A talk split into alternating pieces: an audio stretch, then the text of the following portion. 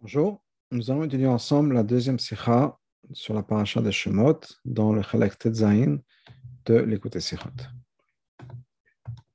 Et le Rabbi nous dit la chose suivante. La Katour, on est passé par Tatsem Basouf, Basouf al Tzfatayo. Yocheved a pris le panier dans lequel elle avait mis Moshe, le bébé Moshe qui est maintenant trois mois. Elle ne peut plus le cacher à la maison. Donc elle l'a mis dans un, panier sur la rive de, du Nil. Et Targum, c'est marqué dans le Targum, al kef na, sur le côté. Mukrak mezé, c'est-à-dire, que Yocheved a placé le, le, panier dans lequel il y avait Moshe, lo yoatzmo, pas dans la Nil même, dans, dans la rivière lui-même, dans le Yor, le Nil, et la Bektsa Yavasha mais plutôt au bout de la terre, juste à côté de l'eau. Donc le, le, le, petit espace, le dernier espace de terre qu'il y a juste avant l'eau. Oula, mais Memcher, Hassipour Bekato, mais dans, donc quand on lit le reste de l'histoire, on a l'impression que ce panier était posé, pas sur la rive, mais c'était dans les, dans les joncs, dans les roseaux, qui étaient dans l'eau. Kamo Bakatov, comme c'est marqué dans le pasuk d'ailleurs, la lame plus tard, Vatikra Shmo Moshe, Kiminamaim Shetiu. Quand Batia, la fille de Paro, a nommé Moshe, elle nomme Moshe parce qu'elle a fait sortir de l'eau. Donc Moshe était bien dans l'eau. Donc au départ, Moshe n'était pas dans l'eau, et plus tard, Moshe est rentré dans l'eau. C'est le Ragatchon explique la chose suivante. Étant qu'en Égypte, ils servaient le Nil.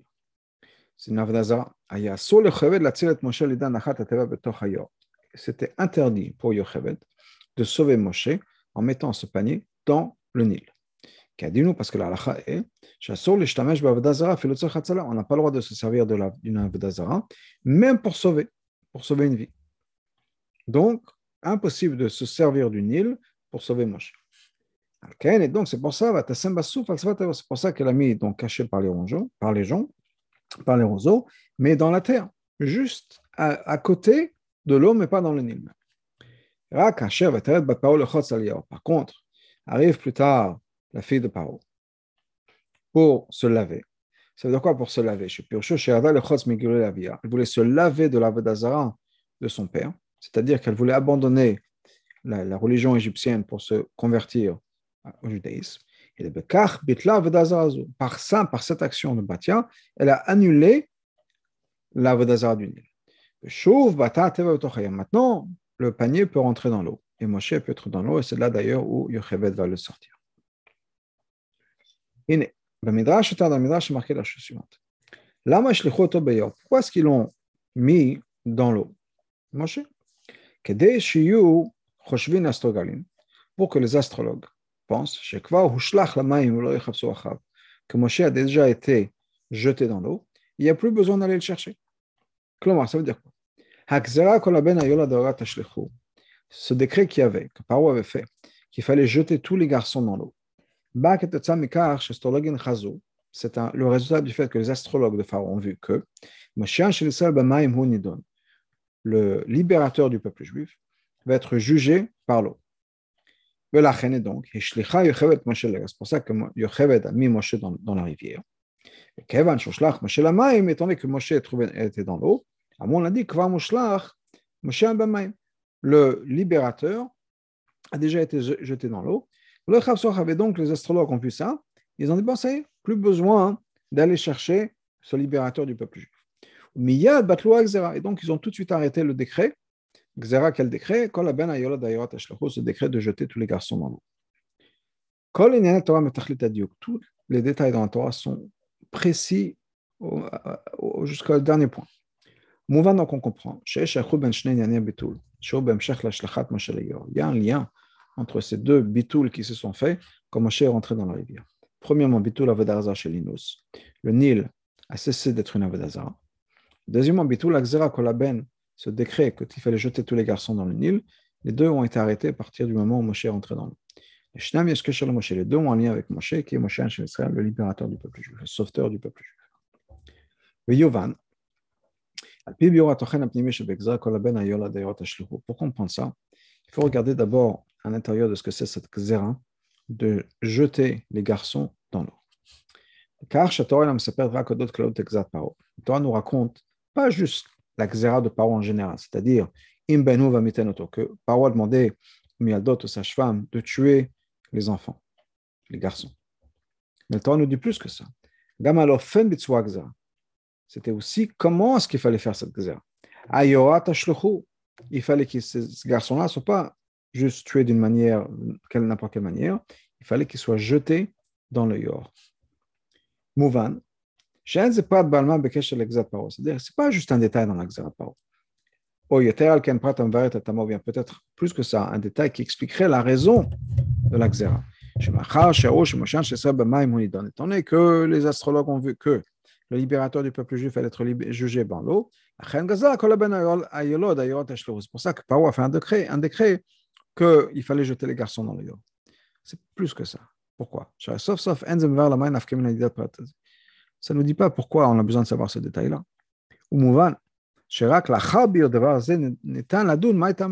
C'est au contraire. Maintenant qu'on sait que les garçons, il fallait les jeter dans l'eau, maintenant on pose la question pourquoi? Et on nous répond parce que les astrologues ont vu, etc. Mais si on n'avait pas eu ce détail, on n'aurait pas eu de question. Donc certainement, si la Torah nous dit, c'est plus que ce n'est pas juste pour répondre à une question, on n'a pas encore la question. C'est pour nous dire quelque chose de très important. C'est quelque chose qui est essentiel dans la Galot Mitzrayim. Et ça va exprimer aussi ce que Galot Mitzrayim représente. Rabbi c'est l'explication?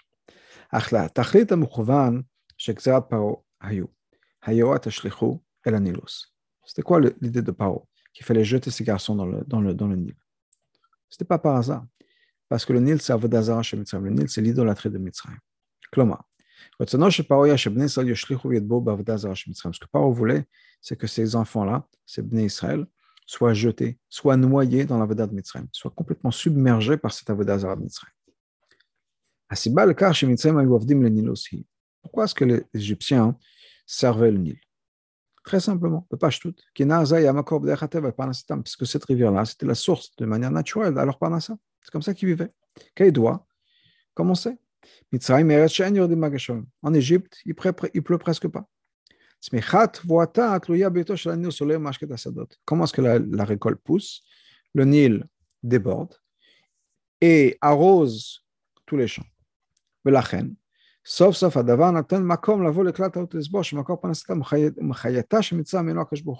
Et donc, au bout du compte, on peut avoir la, possibilité de penser, de faire d'avoir cette erreur, que leur panassa et leur vie vient de la vie de Mitzrayim ne vient pas d'Hachem. Ça vient du Nil. Par exemple, dans un endroit où on a besoin de la pluie, tout le monde regarde le ciel. Parce qu'on ressent, ça dépend de ça dans les mains du ciel, dans les mains de Dieu. Par contre, quand on attend que le Nil déborde et remplisse les canaux, on ne pense pas à Hachem, on ne regarde pas les cieux on regarde la terre et on attend. C'était la chose qui était la nature du Nil. Chaque année, le Nil déborde. C'est pour ça que le Nil est devenu la Vedazar de Mitzrayim, parce que pour eux, c'était la source de leur panas. Zoa et Paro, ça c'était Paro. Hayerot Ashlichu, jeter ses enfants dans le, dans le, dans le Nil. Il voulait que le peuple Israël aussi reconnaisse le pouvoir du Nil que on est soumis, soumis, soumis pardon, aux forces de la nature, aux règles de la nature. Paro voulait que le peuple juif comprenne ça, qu'il n'y a plus de Hachem, oublions le divin, oublions l'intervention d'Hachem, le monde est, dirigé par les règles de la nature, par les forces de la nature, et c'est tout, il n'y a pas d'intervention divine. C'est ce qu'il voulait faire. Maintenant, la possibilité pour cette de jeter ses garçons dans le Nil, c'est-à-dire que d'avoir cette idée, cette idéologie que Hachem n'intervient pas dans le monde. C'est la nature suit son cours et c'est tout. C'est c'est possible que le peuple juif pense ça et accepte cette culture, accepte cette idéologie parce qu'ils sont descendus en Égypte. Tant qu'ils étaient en Israël, la terre où les yeux de Dieu sont constamment là-bas. Ça veut dire qu'en Israël, on voit clairement l'ashgacha de Hachem, le fait que Hachem est là, présent à 100% dans chaque détail.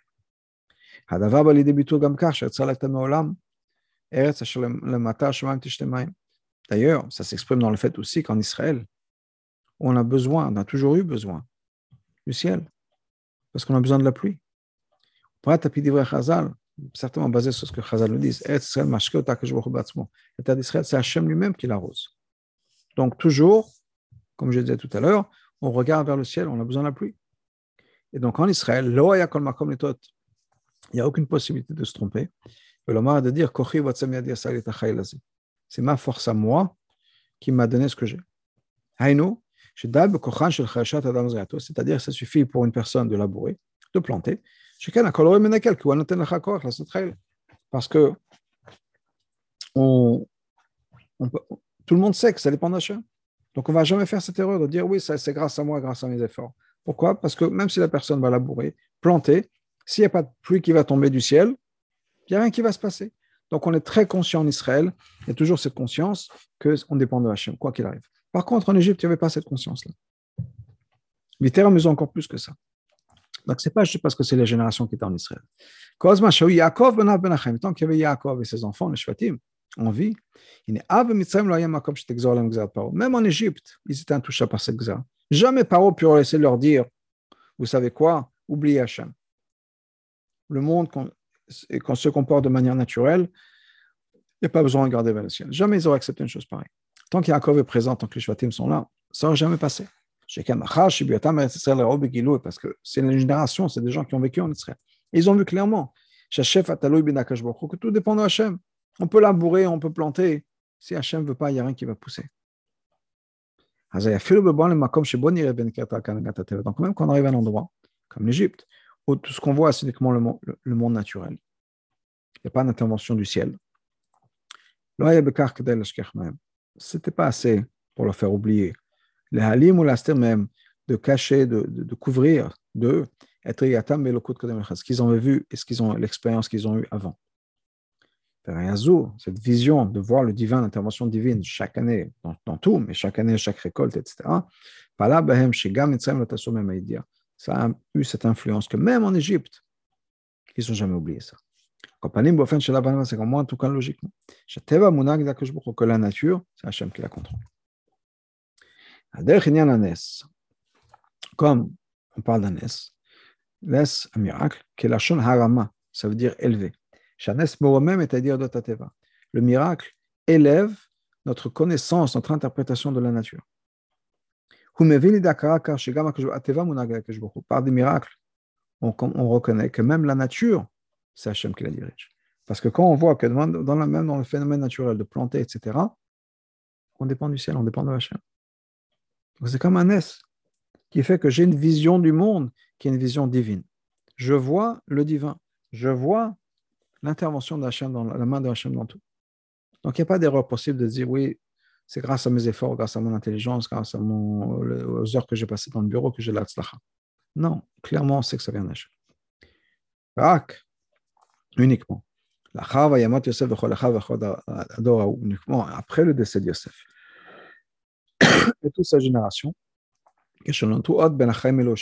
quand tous les gens qui habitaient en Israël n'étaient plus en vie, à ce moment-là, là, on est vraiment descendu en Égypte.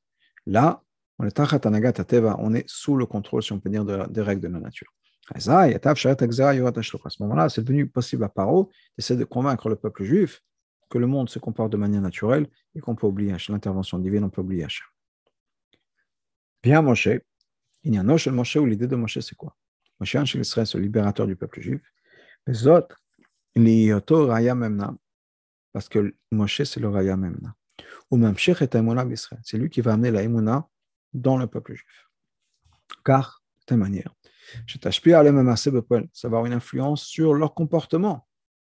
Pas juste la Imuna, oui, on dit, oui, je crois en Hachem, je crois en Hachem. Après, on fait quelque chose de différent. Comme l'exemple fameux que le Chazal nous donne, cette personne, c'est cambrioleur, qui avant d'entrer pour faire un cambriolage, fait une petite prière à Hachem. Oui, soit il croit, soit il ne croit pas. S'il croit, pourquoi est-ce qu'il va cambrioler? S'il ne croit pas, pourquoi est-ce qu'il prie? Parce qu'il croit, mais c'est de manière superficielle. Ce n'est pas assez pour changer son comportement, ce n'est pas assez pour qu'il change de boulot. Ce que Moshe fait, c'est que notre émouna a une influence sur nous. Même en Égypte, où cette génération-là n'a pas vu le divin, n'a pas eu cette expérience en Israël. Même pas quelque chose qu'ils puissent comprendre. Même dans un endroit pareil, Paal Moshe, Ben Israël que Moshe accomplit, que cette émouna va être illuminée chez le peuple juif. Car c'est chez le paro, et par cette force-là, la force de cette émouna, le peuple juif a pu se tenir ferme contre la paro. Af, Maintenant, l'émouna, il avait aussi avant. Le peuple juif est de par nature. On croit, on est les enfants de croyants. Une émouna qui est superficielle, ça ne suffit pas. Ça ne suffit pas pourquoi pour, pour sauver l'Égypte. Pour que l'émouna ait une influence sur le comportement d'une personne, on a besoin d'avoir cette émouna. C'est de quoi émouna Qui est un roé qui va nourrir cette émouna. Quand on parle de nourrir, nourrir, pourquoi on parle de cet exemple de nourrir, de nourriture La nourriture, ça rentre en nous, ça, fait partie de notre chair et de notre sang. C'est ce qu'on veut. Ça, c'est quelque chose qui est accompli par Moshe. Puis, basé sur ça, on peut comprendre maintenant le détail d'un pasouk qui nous dit que Moshe était le berger du troupeau de Yitro, son beau-père, le Kohen de Midian. Le Chora, apparemment. Le fait qu'on a besoin de savoir que Moshe est un berger, c'est important. J'ai quand même Kaïdoa parce qu'on sait. C'était la préparation. D'ailleurs, c'était le test, si on peut dire. Est-ce que Moshe mérite et a les qualités nécessaires pour être le berger du peuple juif? Donc, on a besoin de nous dire que déjà avant qu'il prenne ce, rôle-là pour le peuple juif, Hachem a regardé, il a vu qu'il était effectivement berger, il avait cette qualité-là. Mais pourquoi c'est important de mettre l'accent sur le fait que c'était le troupeau de Yitro Et non seulement ça, pas juste Yitro, mais Yitro qui était le Kohen Midian. Pourquoi est-ce qu'on a besoin de savoir? Et là, l'idée profonde, c'est ça. Dans le son de Yitro, il y a eu des forces de Gdusha. Il y a des étincelles, si on peut dire, de Gdusha. Pour l'at Moshe le Gdusha. Et Moshe les a rapprochés la Gdusha. C'est ça qu'on dit le Tson d'Itro, le troupeau d'Itro, Kohen Midian. Même ces étincelles qui étaient chez le Kohen Midian. Comment la Vodazara, Kohen Midian, ça veut dire quoi? Kohen, c'est un prêtre. Il était le prêtre pour la Vodazara. Ah, non seulement c'est un prêtre d'une Avodazara, mais Yitro, on dit, il n'y a pas une seule Avodazara au monde qui n'avait pas servi. Donc ça va loin. Mais même sur ces étincelles-là, qui sont perdues chez Yitro, ce, ce commerce, ce prêtre pour Avodazara, même ces étincelles-là, Moshe a pu les ramener. Mais ça, c'était la préparation pour Moshe Rabbeinu à devenir le berger du peuple juif en Égypte. C'est-à-dire, que même quand ils sont dans une situation où il n'y a pas de réa, ils ne voient pas Hachem. Même pas voir, vraiment voir, mais au moins comprendre. Non. La seule chose qu'on voit de manière révélée, c'est que le monde se comporte de manière naturelle. Et déjà à cette époque-là, Moshe était le berger fidèle, ou bien le berger de l'Aïmouna. C'est-à-dire qu'il a réveillé, il a amené en eux cette de Hachem de manière profonde. Ça, c'est le lien entre les deux histoires dont on a parlé plus tôt. C'est-à-dire,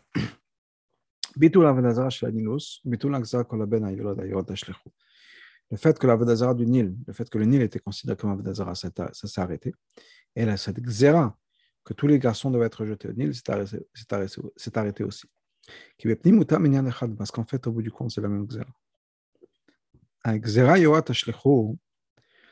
Cette Xéra de jeter les garçons dans le Nil, c'est parce que le Nil était l'Avodazara de l'Égypte. Validé les dates Moshe par la naissance de Moshe, qui est Raya Memna, et donc ce berger fidèle. Le fait qu'il s'est rapproché, qu'il est venu vers le peuple juif quand ils sont en, en jusqu'au point où c'était non seulement il s'est rapproché du peuple juif, il est rentré dans la Vodazara, dans le Nil lui-même. Moshe a été placé là-bas. Ça a donné au peuple juif la possibilité de se battre contre cet Avodazar du Nil. Mais la batla donc l'exara est annulée.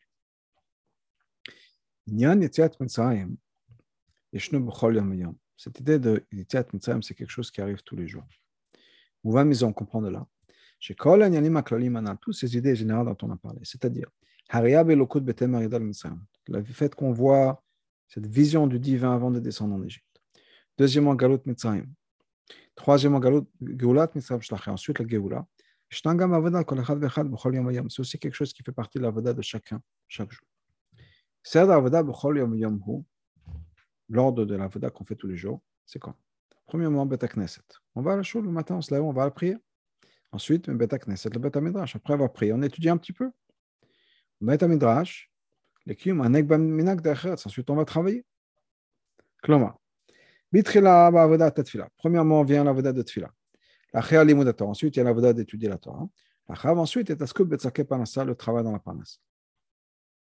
À l'idée avodat Tfila, par l'intermédiaire de l'avodat Tfila. Un juif ramène une révélation d'Hachem sur son âme. Au point où on voit le divin. Après la qu'on a fait avant la tfila. Ensuite, la réflexion qu'on fait pendant qu'on fait des ou bas, Kriyat Shema, ensuite on arrive à Kriyat Shema. Qu'est-ce qui se passe dans Shema? Shema, c'est Achetevot Seou Mawa Menechem. Levez vos yeux vers le ciel et regardez, voyez. C'est des Gilo Ilokot Prenatri. On voit, on voit Hachem. Dogmat, Eretz. C'est comme si on était en Israël. Donc après, il y a la Mida. La Mida, qu'est-ce qui se passe? on est comme un serviteur devant son maître. Bitul Gamour, on est complètement annulé, on est complètement effacé. Au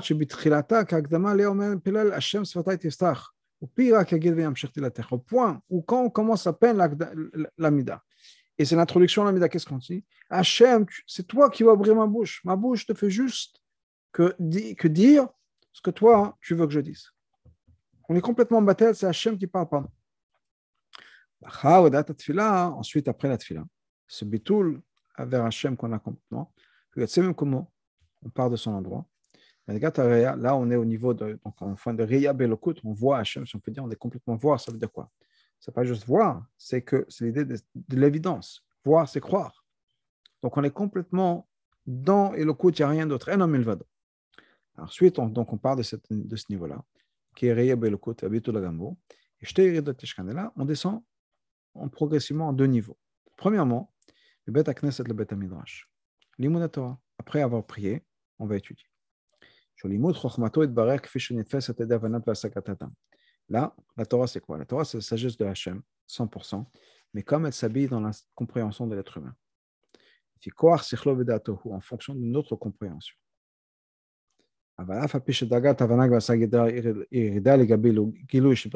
C'est vrai qu'on est sans niveau. On n'est plus complètement plongé dans le divin. Maintenant, j'ai ma compréhension qui prend le dessus. Moi, en tant qu'être humain, avec mon sechel, tout d'un coup, ça devient important. Donc, c'est plus le bitoul qu'on avait au moment de la où je ne prenais aucune place. Comme à comme, sauf quand sauf Nikel basé pour la tfila. Malgré tout, on est encore sous l'influence de la tfila. Ben la révélation de du divin qui, s'est passé au moment de la prière, c'est une influence sur notre compréhension, que ce soit fait comme il faut. C'est comme la descente en Égypte de Yaakov et de ses enfants pendant le du vivant de Yaakov. Donc, l'époque où Yaakov et ses enfants, sa famille vivent en Israël, c'est comme la Tfila. Ensuite, l'époque où Yaakov et ses enfants descendent en Égypte, c'est comme l'étude de la Torah. Ensuite, il y a une autre Yerida. Quand on va au travail? Au travail à ce moment-là. À cause de le fait que la nature, le comportement naturel, couvre le divin. C'est-à-dire, on a l'impression que comment est-ce qu'on gagne sa vie? Ben, Il faut travailler dur. Si on est dans les ventes, il faut aller chercher des clients. Ou on ne peut pas juste s'asseoir comme ça et faire télim. Donc, c'est un agatha. Qui, si on veut gagner de l'argent, il faut travailler, il faut investir. Donc, donc on peut penser, oublier que c'est Hachem qui est derrière tout ça. c'est notre, notre intelligence à nous, notre travail, notre assiduité, etc. C'est grâce à ça qu'on a gagné sa vie. C'est possible de penser comme ça. Dans ce cas-là, pour qu'on se rappelle constamment que c'est Hachem qui nous donne la force de tout ça. Et que le business, l'affaire se comporte uniquement en fonction du Shulchan Aruch, comme la volonté de Hachem. Là, il faut avoir que cet émouna soit vrai. Parce que des fois, dans le business, on a des conflits. Des fois, dans le business, on est tiré. On tiraille à droite ou à gauche. Est-ce que je fais ce qui est moral ou bien est-ce que je fais quelque chose qui n'est peut-être pas aussi moral que ça? Et j'oublie parce que sinon, ça va me coûter beaucoup d'argent. Cet émouna-là, c'est le moment où on a besoin de cet émouna. Je ne sais pas comment ça va se passer. Je ne sais pas comment, quelle est la fin de cette histoire, mais je sais que je reste fidèle à mes valeurs aux valeurs de la Torah et Hachem va aider. Hachem Je ne vais pas compromettre mes valeurs pour ne pas perdre mon travail ou pour autre chose. Ça, c'est la leçon que chaque juif doit apprendre en ce qui concerne Avodat Hashem. Premièrement, Aleph.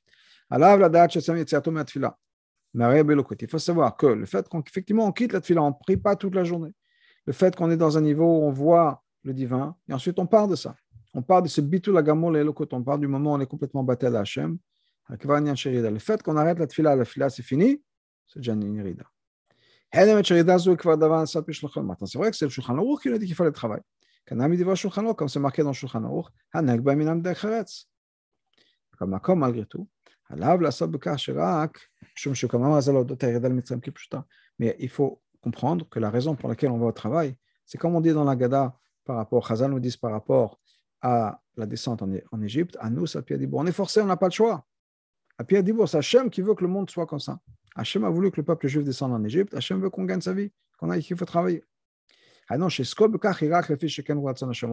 travailler, je les dans le sens où je fais ça parce que c'est la volonté d'Hachem. Moi, j'aurais bien voulu rester au Beth toute la journée. Hachem veut qu'on travaille, alors je veux travailler. Mais je suis forcé. Et le moment où j'ai une minute de libre, je me sauve et je vais étudier. Mais de l'autre côté, D'autre côté, il ne faut pas avoir peur du fait qu'on on descend dans, ce niveau-là. Même si c'est vrai que c'est une grande descente. Parce que maintenant, on ne voit pas le divin. Au moment où on est en train de travailler, on ne voit même pas, c'est pas qu'on comprend le divin. Parce que quand on est en train de travailler, on, est, on pense au business, on pense aux affaires. Comme comme,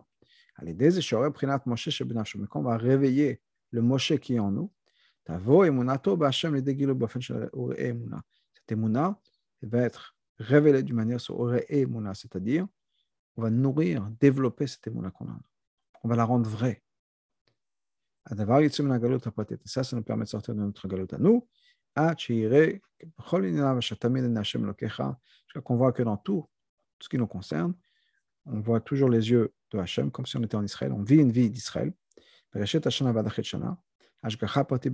voit la présence de Dieu, l'Ashgacha Pati dans tout ce qu'on fait. Les Géoula, les on passe d'une Géoula à une autre Géoula, c'est-à-dire il y a la Géoula Pratit personnelle. Ensuite, on passe à la Géoula, la Géoula du monde entier, par l'intermédiaire de Mashiach Tzidkenu, Sholichenu, l'Artsenu Akadusha, qui va nous amener en Terre Sainte très très prochainement.